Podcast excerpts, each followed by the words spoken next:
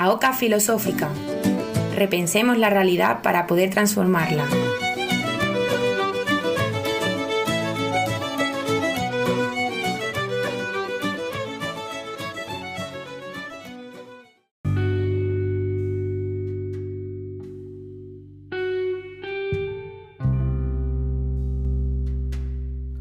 Bueno, hoy tenemos un programa muy especial ya que tiene dos partes, ¿no? Una la haremos en castellano, va a ser una entrevista a unos compañeros míos de clase que tienen un podcast que me gustaría que conocierais.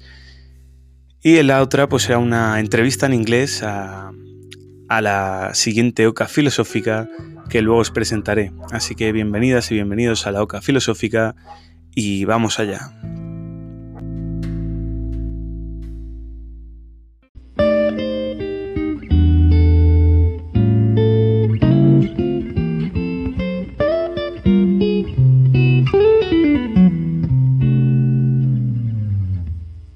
Hoy estamos con, Silvia y Nacho, que son dos jóvenes filósofos que llevan también un podcast, ¿no? Que es lo que nos viene a presentar hoy, que se llama Portales. Y si no me equivoco, lo hacen por Twitch, ahora nos contará un poquillo. Es un podcast en el que tratan pues, de cuestiones que irrumpen con fuerza en, en la vida de todas las personas desde un humor muy serio, dicen. Eh, han grabado ya varios programas, transhumanismo, minimalismo, música, divulgación científica, filosofía de videojuegos. Y nada, bienvenidos a la OCA Filosófica. Muchas gracias, José. Un placer estar aquí y muchas gracias por habernos invitado. Yo lo mismo que Nacho, encantada de estar aquí. y a ver qué podemos decir. Nada, el placer, el placer es mío. Además, eh, bueno, recomiendo ya desde el minuto uno a todo, a todo oyente de la OCA Filosófica que se pase por portales y, y descubrirá también un muy buen podcast. Y para que sepan un poquillo de qué va ese podcast, pues os quería preguntar lo primero, ¿qué es Portales? ¿Cómo surge la idea? Y, a, qué os dedicáis los programas, ¿no? ¿De qué habláis o qué intención tenéis con el programa? Vale, José Manuel, pues si quieres yo te respondo a esa primera pregunta. Eh, bueno, para quien quiera saber un poquito más, eh, que sepan que tenemos un vídeo en concreto dedicado a una presentación, ¿no? Donde explicamos un poco dónde surge esta idea, ¿no? Pero digamos que nosotros en realidad éramos un grupo de amigos. Bueno, a Silvia la conocimos un poquito más tarde, pero... Es más, no nos conocemos en realidad en persona. Yo no conozco a ninguno en persona. Eh, somos de diferentes comunidades del otro lado de España Así es. Así es. Bueno, somos digiamigos, ¿no? Por decirlo de, alguna manera. Pero bueno, nosotros nos conocíamos eh, muchos, muchos integrantes del equipo desde hace ya un tiempo. Y bueno, la idea de hacer un podcast siempre nos rondaba la cabeza. Hasta que un día, pues nada, decidimos dar el paso y poquito a poco pues fueron saliendo los proyectos. Y bueno, eh, portales, mm, lo primero yo creo que estaría bien explicar un poquito por qué le llamamos portales. Y por decirlo así de una forma breve, eh, nosotros pensábamos que eh, el hablar, el charlar con la gente sobre cualquier otra cosa, habría como pequeñas puertas, ¿no? Pequeñas ventanas hacia otros mundos y al final pues, uno acababa aprendiendo muchísimo de los demás, se abrían horizontes de sentido, ¿no? Aprovechando que estamos en un podcast de filosofía, me tomo la licencia de hablar con estos términos, eh, se abrían nuevos horizontes de sentido, nuevos mundos y la verdad que eso era algo que desde el principio queríamos buscar. Pero claro, también de una forma más distendida, ¿no? Estamos muy acostumbrados a escuchar filosofía, una filosofía bastante enrevesada, difícil de entender para el público, y bueno, nosotros decidimos tomarlo con un poquito de humor, un poquito como si nos estuviéramos tomando un café entre todos y hablando de una cantidad de, de temas bastante grande que, bueno, muchas veces no tiene que ver unos con otros, pero bueno, lo importante es divertirse. Yo, la verdad es que no tengo que aportar mucho más a lo que ha dicho Nacho. O sea, sobre todo, pues solemos intentar mirar los diferentes puntos de vista. Después tenemos a un integrante que suele hacer de abogado del diablo siempre, el pobre chico. Eh, pero sí, o sea, solemos pues, dar nuestros puntos de vista sobre eso, solemos meter temas filosóficos de alguna manera o siempre hmm. explicado y siempre de manera como amena no de las charlas que te tienes que tragar como si te pones aquí ahora a leer a Hegel que dices, ¿dónde me he metido? No quiero ir. Sino intentamos hacerlo ameno y sobre todo que es que nos lo pasa. Yo por lo menos me lo paso muy bien y nos echamos muchas risas Y, y, eso, y es una manera de, de interactuar, de... Mm. Sí, está guay. Nos reímos mucho, eso es verdad, pero también tenemos que admitir que en muchas ocasiones empezamos a meter también filosofía chunga, ¿eh? La última vez me acuerdo que nos metimos con Hobbes y ahí ya casi derivamos, ya abrimos la caja de Pandora, ¿verdad? Y casi Silvia se enreda con Adrián. Drogadura filosófica, ¿no? Sí, sí, a tope, a tope. Bien, bien, bien. Pues eso le, interesa a los oyentes de la OCA, así que seguro que algunos se animará a escucharse esa drogadura filosófica. Oye, y también os quería preguntar, ¿no? Pues ya hablando de podcast, que ¿por qué os parece importante tener un podcast hoy en día, ¿no? O sea, ¿os parece un buen formato para difundir pensamiento, cultura entre, pues, eh, entre la sociedad, la población, entre los más jóvenes especialmente? Eh, ¿Por qué os habéis animado, ¿no? ¿Os parece un buen formato para ello? Eh, Silvia, si quieres empezar tú, yo empecé la mm, vale. Eh, pues yo diría que es el formato idóneo sobre todo porque permite hacer diferentes cosas a la vez. Es como escuchar música, ¿no? Que puedes estar cocinando y a la vez escuchándolo. O conduciendo y escuchándolo. Y sobre todo teniendo en cuenta que llevamos una vida súper ajetreada, en la que apenas tenemos tiempo para, no sé cómo decirlo, tiempo de calidad, por así decirlo, como para sentarnos y leernos un libro o sentarnos y tal.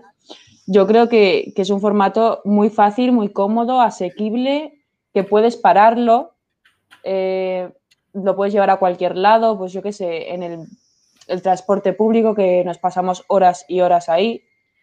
Y creo que en general eso también se hace muy ameno y el hecho de escuchar la voz de, de quienes, o sea, te está hablando alguien, le has puesto, le has puesto hmm. voz, le has puesto personalidad. Al final como que se te acerca mucho y al final no es tu amigo, pero sí que lo ves como mucho más cercano. Hmm. Muy familiar, ¿verdad? Sí. Sí, yo opino igual que Silvia. Eh, en la actualidad, de hecho, creo que lo decía tú, José Manuel, en el primer programa de la OCA, el presente da mucho vértigo. Las cosas van demasiado rápido y no nos queda tiempo para hacer casi nada, ni siquiera para pensar, ¿no? Y el formato podcast, por ejemplo, nosotros empezamos con, este, con el formato podcast, da la libertad de poder estar haciendo multitarea, ¿no? Estar sacando a los perros, estar cocinando, de, camino al trabajo te da la oportunidad de seguir interesándote ¿no? y alimentando esa curiosidad que todos llevamos por dentro. Lo que pasa es que, claro, nosotros empezamos con el podcast y luego decidimos dar el salto a Twitch. Y bueno, principalmente porque creemos que el formato audiovisual también da una serie de ventajas bastante significativas, ¿no? El hecho de que tú puedas ver la cara de la persona que te está hablando, cuando hacíamos una broma, eh, muchas veces se perdía gran parte del mensaje, ¿no? Por las caras que poníamos, ¿no? Y la verdad que eso era algo que queríamos capturar, pero desde luego el formato audiovisual a día de hoy es imprescindible para cualquier tipo de, interés. Y en este caso el interés filosófico tiene que dar cuenta, ¿no? De este tipo de formatos casi como una necesidad. Para interaccionar y que pregunten directamente o si hemos dicho algo que no lo han entendido, por ejemplo, Hobbes, que creo que la última vez lo pronuncié mal y y preguntaron por el chat de cómo se escribe, es ¿Cómo se escribe? Y yo, no. bueno, yo, yo de momento sigo, sigo solo en plataformas, eh, solo me pueden oír, no me pueden ver. Yo creo que mis oyentes lo agradecerían, ¿no? Porque si me viese, a lo mejor dejaba de tener tantos oyentes. Pero bueno, o sea, que sí que, que me, estoy de acuerdo con vosotros, ¿no? Me parece una un, pues un podcast, pues una herramienta muy buena, pues sobre todo pues para ir escuchando mientras haces otras cosas, como decía Silvia. Y, bueno, a, raíz de esto, eh, ¿dónde os podemos escuchar? ¿Cómo os tenemos que buscar en redes sociales o para poder escuchar vuestro podcast? ¿Cómo tenemos que buscaros? Pues estamos en casi todas las plataformas. La verdad, estamos en YouTube. Eh, ahí subimos todos los vídeos que, que hemos hecho desde el principio. Eh, estamos en Twitch, evidentemente, todos los domingos a las siete y media. Y bueno, luego nos pueden escuchar en Evox y en Spotify. Así que prácticamente estamos hasta la sopa. Portales podcast, tal y como se oye, sin cosas. O sea, sin guiones, ni puntos, ni nada. en, Twitter, Twitch, Instagram. Y realmente no sé cómo funciona iVoox y Spotify, cómo se busca ahí, pero supongo que igual. Portales podcast, igual. Menos el Spotify, que me parece que es portales solo, el resto es todo portales podcast. Venga. Y ya, bueno, esa, por último, quería preguntaros, siendo los dos eh, de filosofía, bueno, Silvia de filosofía periodismo, creo que me ha dicho antes, ¿verdad? Sí. y Nacho, que está conmigo en el máster de profesorado, ¿no? Mi, mi compa de clase. sí. Quería, bueno, preguntaros, pues eh, hay muchos oyentes de la OCA filosófica, pues que son jóvenes que están preguntándose si, si merece la pena, pues hoy estudiar filosofía, para qué. Entonces, bueno, ¿qué recomendación le daríais a, jóvenes interesados en la filosofía? Si la deben estudiar por su cuenta, meterse en una carrera, algún libro, bueno, cualquier recomendación que se os ocurra será bienvenida. Eh, bueno, pues yo por dar, bueno, una, una, cierta recomendación, una suerte de recomendación, sobre todo decirles que a los que quieran estudiar filosofía y de verdad sepan que es algo que le gusta, que le motiva, y voy a ser breve porque sé que ya llevamos bastante tiempo, eh, decirles que no tengan miedo, que la carrera de filosofía merece la pena, si te gusta es algo que te aporta muchísimo, y aunque el futuro laboral esté bastante negro, decirles que muchas otras carreras es igual y que no tiene que ser una razón para dejar de, estudiarla. Así que, si quieren, eh, adelante con ello, que no se van a arrepentir. Eh, yo recomendaría paciencia. Eh, es, es, una carrera muy interesante, aprendes mucho. tengo mil críticas sobre el sistema educativo que no vienen al cuento.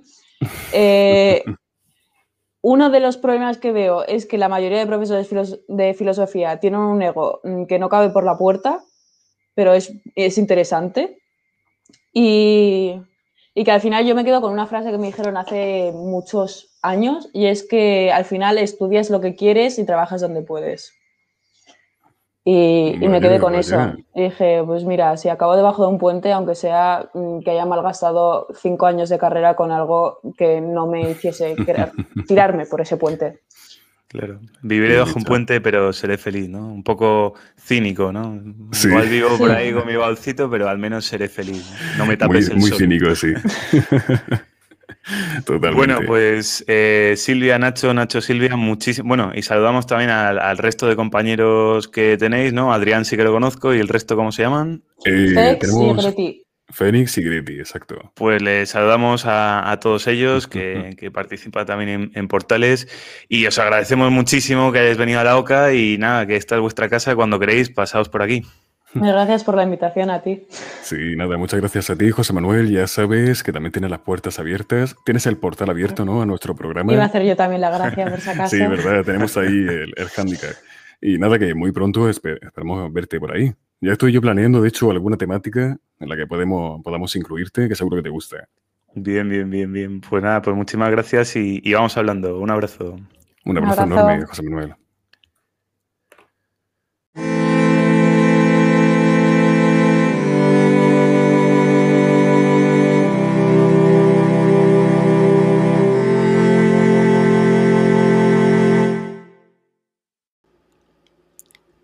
Andreas Elpidorou is an associate professor of, the, of philosophy at the University of Louisville.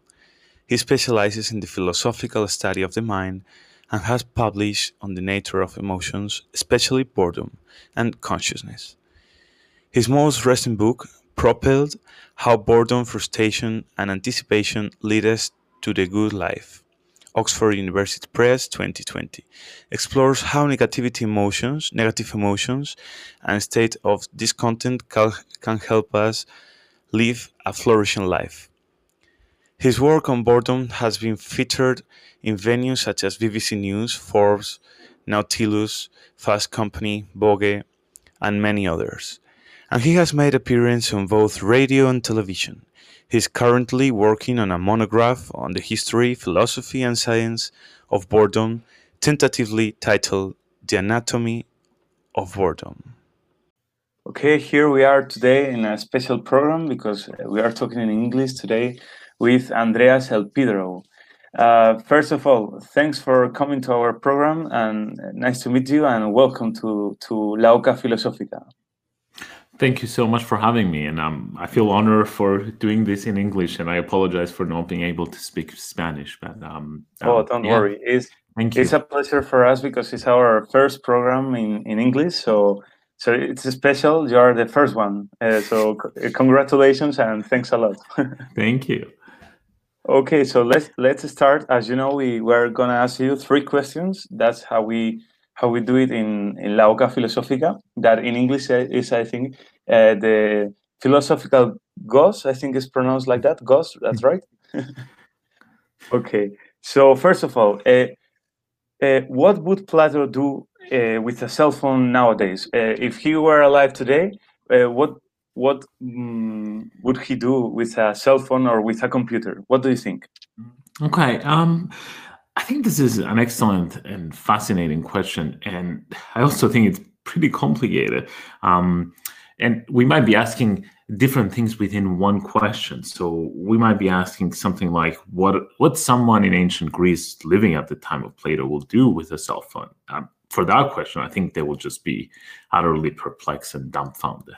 Um, they might take it to be proof of magic or of gods, or they might be convinced that we're just messing them up or we're tr- deceiving them in some way. Um, but I think the question might also be asking about what would an ancient Greek philosopher do with a computer or a cell phone? Um, my, and I think they're philosophers, so they will probably think about it. Um, they will try to examine what this object is. Um, and I think, given that they're philosophers, they will likely draw certain philosophical lessons. Um, perhaps, for one, they might conclude that philosophers shouldn't put too much weight um, on thought experiments and what we can and cannot imagine. Um, you know, I think something like a cell phone or an iPhone or an Android device mm-hmm. be inconceivable to ancient Greek philosophers, but it is a thing that exists now. So um, what we can or cannot imagine might not be a guide of what can or cannot exist. And I think, in addition, if an ancient Greek philosopher will come across such a device, they will be, I think, really delighted because it is proof that the world is just much stranger um, in some ways than they thought. Um, but finally, you might be asking, okay, well, let's talk about Plato now, right? What Plato mm-hmm. specifically would think or do when encountering such a device. And again, I think Plato as a philosopher will try, will most likely would like to examine and think what are the consequences of that object for his philosophy. Now, I, think it, it wouldn't influence Plato's views that much. So if you think about what Plato says about justice or knowledge, virtue, what it means to be a good citizen, um, I don't think the, the cell phone or the computer will have much um, effect on his thinking, not even in the on the theory of forms. We can call it a, form, a theory. Um, again, surely he will be perplexed and puzzled by this. Um, but I think for us nowadays, what's really important to realize is that even if someone were to, even if Plato were to see that object, it wouldn't solve the philosophical um, questions. And so that shows that those questions are kind of timeless in a sense. Um, they're still with us. Um, and technological advances don't necessarily solve them. So to some, this might be a kind of a victory of philosophy or a vindication. Um, we need philosophy because only philosophy can solve certain questions. But I think for others, this might be uh, more of a condemnation of philosophy. They might think, look, there's no real progress in philosophy, and philosophical questions don't matter um, because whether we have them or not, um, well, we still have our Android devices, our iPhones, or our computers. Mm-hmm. Yeah, in, in that way, I also think that um, maybe in, in in other disciplines, for example, in maths, uh, it has changed a lot. But in philosophy, we're still asking the same questions that that Plato do, right? well, I think so. I, I, mean, we're asking them with a different emphasis, perhaps, and mm-hmm. um, given our cultural and social influences, and we learn we've learned more. But at the same time, I don't think we've solved the question of what is knowledge or what it means to be a just person. So we're still in some way living in that philosophical era. Hmm. Okay, Andrea. So let's go to the second question. Uh, as as we said before, and you are expert in philosophy of boredom. So I would like to ask you if if are we living in the society of boredom, or or what kind of society are are are we in today nowadays? Yeah, good. This is a great question again, and um, I, you know, I think it's hard to answer it definitively and give a complete answer. But I do think that our current time period might be one of increased boredom. And let me just say a word or two about boredom before I kind of tell you the reasons why I think that we might be experiencing, or at least we might be talking about boredom more now. Um, and so, what is boredom? Well, one of the problems with boredom studies is that we don't have a what we might call an ecumenical definition, and that is just a description of boredom that everybody is going to accept. Um, I personally approach boredom from a personal or psychological level, acknowledging, of course, that it is something that is going to be intimately connected to our social and material conditions. So boredom, I hold, is an experience of dissatisfaction with our situation. It's kind of a feeling of not being at home with oneself or with the world. And it is coupled, so it also has with it a strong desire to do something else. What is this dissatisfaction intrinsic to boredom? Well, it is broadly speaking a realization that what we want that we want to relate to our situation either in a meaningful or engaging way, but we're not able to do so. And because of that, because of that realization, we become bored. Okay, so having that um, description of boredom in mind, we can now ask is there more boredom now than there was before? Again, hard to answer this question, question because boredom will depend on both personal and cultural factors. Still, we can say something about the broader social and cultural currents or forces that influence our experiences. Um, and I'm going to make three short points. Um, first, um, I just want to mention um, this idea of, um, and it's called bullshit jobs. Um, this is idea by David Graeber, and he has argued that there's a growth of this sector of these types of jobs, and a lot of us are doing those jobs that don't seem to fulfill any purpose. So we perform tasks that don't have or don't make a meaningful, meaningful contribution to the world. And in fact, the world will be just fine without them. Hmm. So having to spend so much of our days, so much of our times in those jobs, doing those things, um, we experience a form of meaninglessness. And we know from studies that that is one of the reasons why we experience our situations to be boredom, because we just can't find meaning. Second, I think we are, at least the Western part of the world, we have now kind of really put a lot of emphasis on productivity. Perhaps we even valorize productivity. And so we think that our time has to be spent productively.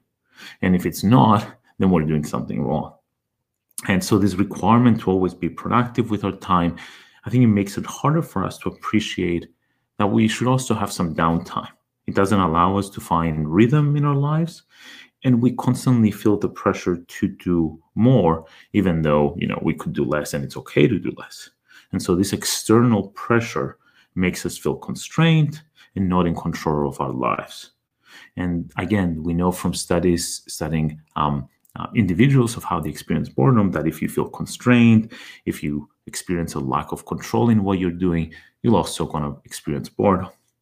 And lastly the last part is has to do with um, our digital technology and the social pressures to always be connected. And I think those two factors make it make it harder for us to allocate our attentional resources in a way that allows us to engage meaningfully um, with our tasks and with other people. So we're just constantly spreading our attention thin. We multitask and we're not just physically present in a situation, but often we're also online present or virtually present. And so there's just so much information and so many possible engagements, and it's just harder for us to allow ourselves to do just one thing, to be fully immersed in an activity. And so we're constantly thinking that other things that we might be missing something else, and all these feelings and sensations, again, I think contribute to an experience of boredom. So if those three things, or even one of those three things, is in fact the case, and I think they're all the case, um, they're going to lead to an increase of the experience of boredom right right now. And this is not even talking about COVID and the pandemic. uh, yeah, I, I completely agree. I think maybe uh, new technologies. We think, okay, that's right. I'm in my room. I'm bored, but I have new technologies. When finally, uh, in, in the last case, uh, is in the opposite way, right? The multitasking is, is getting ourselves in more uh, uh, boring situations than before. No, it's, it's lacking our imagination. I think. Mm-hmm. Mm. I mean, it, it's really hard to know exactly what to do because we have this information and it's so easy to use it, and it's so tempting, right? Mm. Um, you know, you wait for your bus or the train or for a dentist appointment. What are you going to do? You're just going to get your phone, and I think in that case it's okay, but we are we're kind of creatures of habit and we get used to that and then we just do it all the time and that just makes it harder for us to just find some downtime find some time for ourselves that's right so do you think that in that way maybe philosophy is like an escape for this labyrinth of of boredom hmm. i think yeah i mean it, it will depend on it, it's hard to tell and this is this is kind of the the hardest question about boredom is that when you're bored, um, it's really hard for me to tell you what to do, and it has to come internally from the person who's who's bored. So if you do like philosophy, um, I think philosophy will be a good escape, and it will be a good way to give yourself some time um, just to think about things that you like. And that's not going to be boring as long as you are in a position to do that.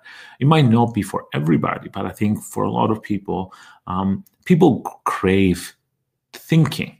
Um, and you know we because we're so busy and we multitask all the time i don't think we give ourselves enough time to just sit down and think if we can of course um, so yeah i think in some ways that might be a good escape or a way of um, dealing with boredom mm-hmm. Okay, thanks. Uh, I mean, your your uh, your um, uh, I don't know how to say this in English. Okay, okay. Uh, the things that you're saying are, are are really interesting, and I think uh, we could even do a large program uh, only talking about that. So, so it's amazing. So, thanks for being investigating um, the the boredom and and this this field of philosophy. It's yeah, my pleasure, and thank you for the question. I think this is kind of um, it's such a good question, and it's hard, and it's a question that different people will answer in different ways. So I think we have to listen and figure out what to do.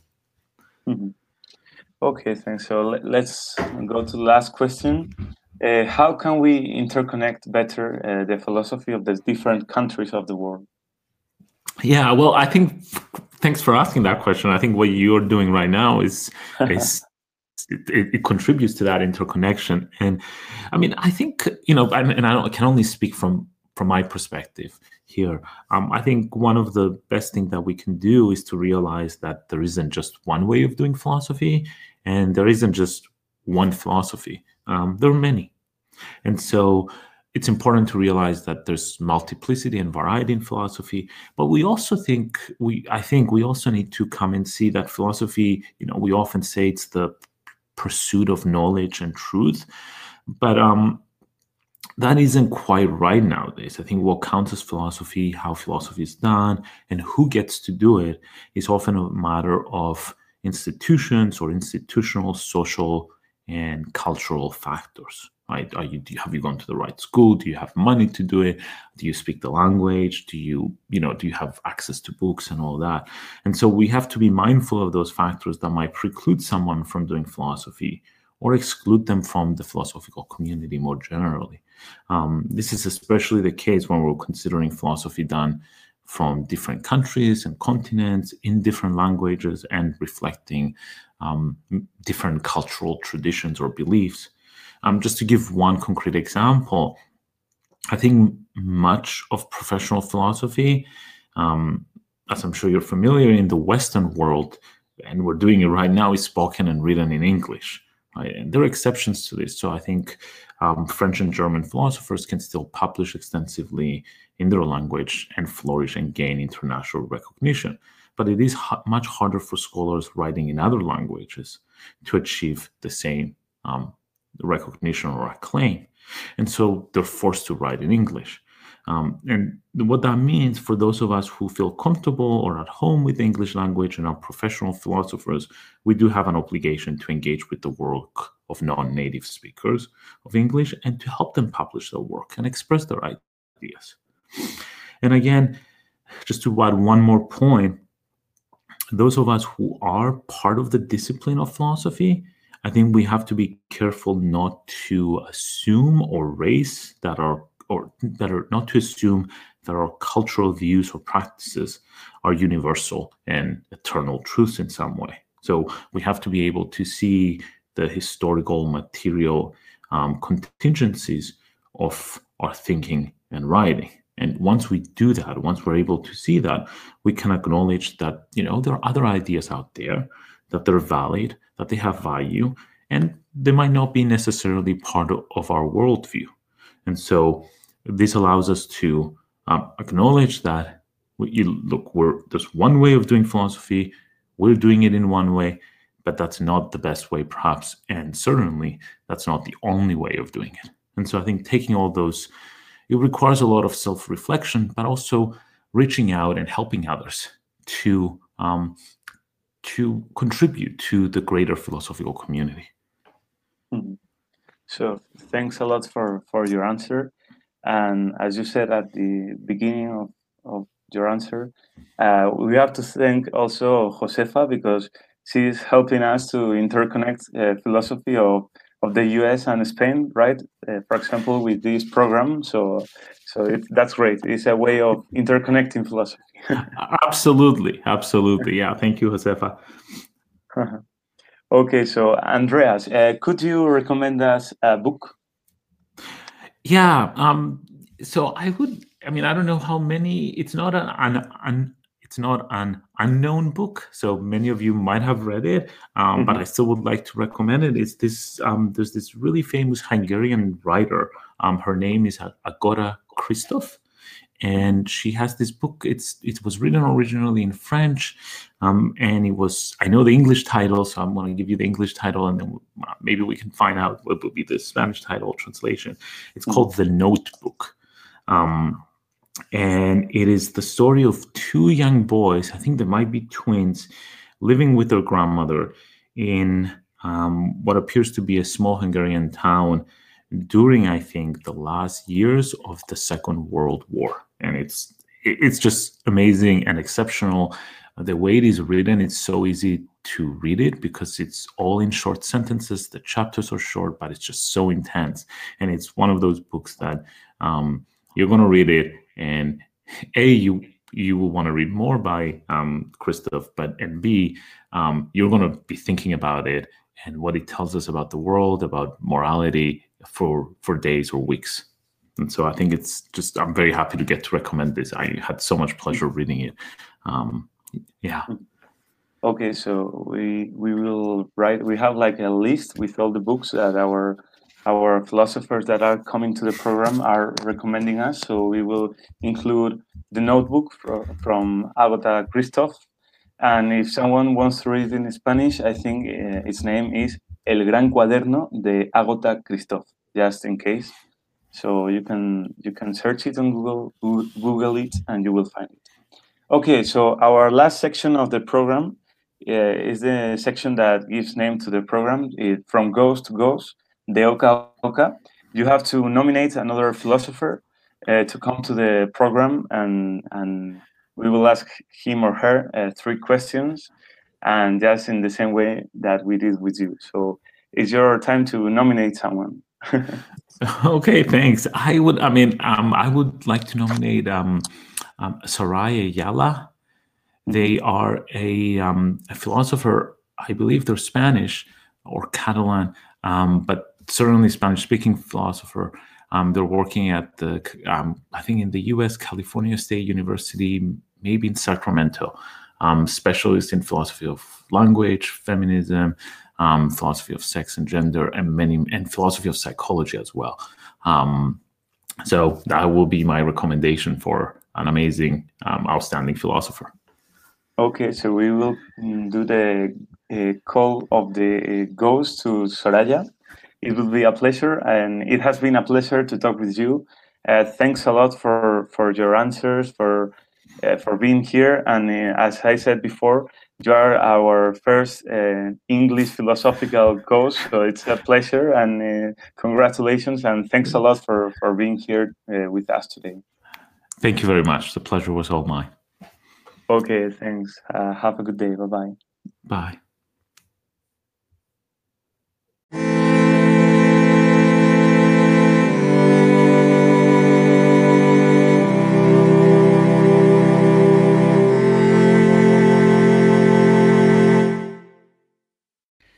Y hasta aquí el programa de hoy. Ya sabéis que como siempre podéis escribirnos por Twitter, arroba filosófica y escucharnos en Spotify, Anchor, Evox. Os estaremos esperando aquí en la oca filosófica cada lunes.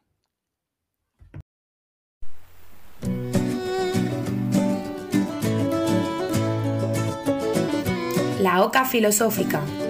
Repensemos la realidad para poder transformarla.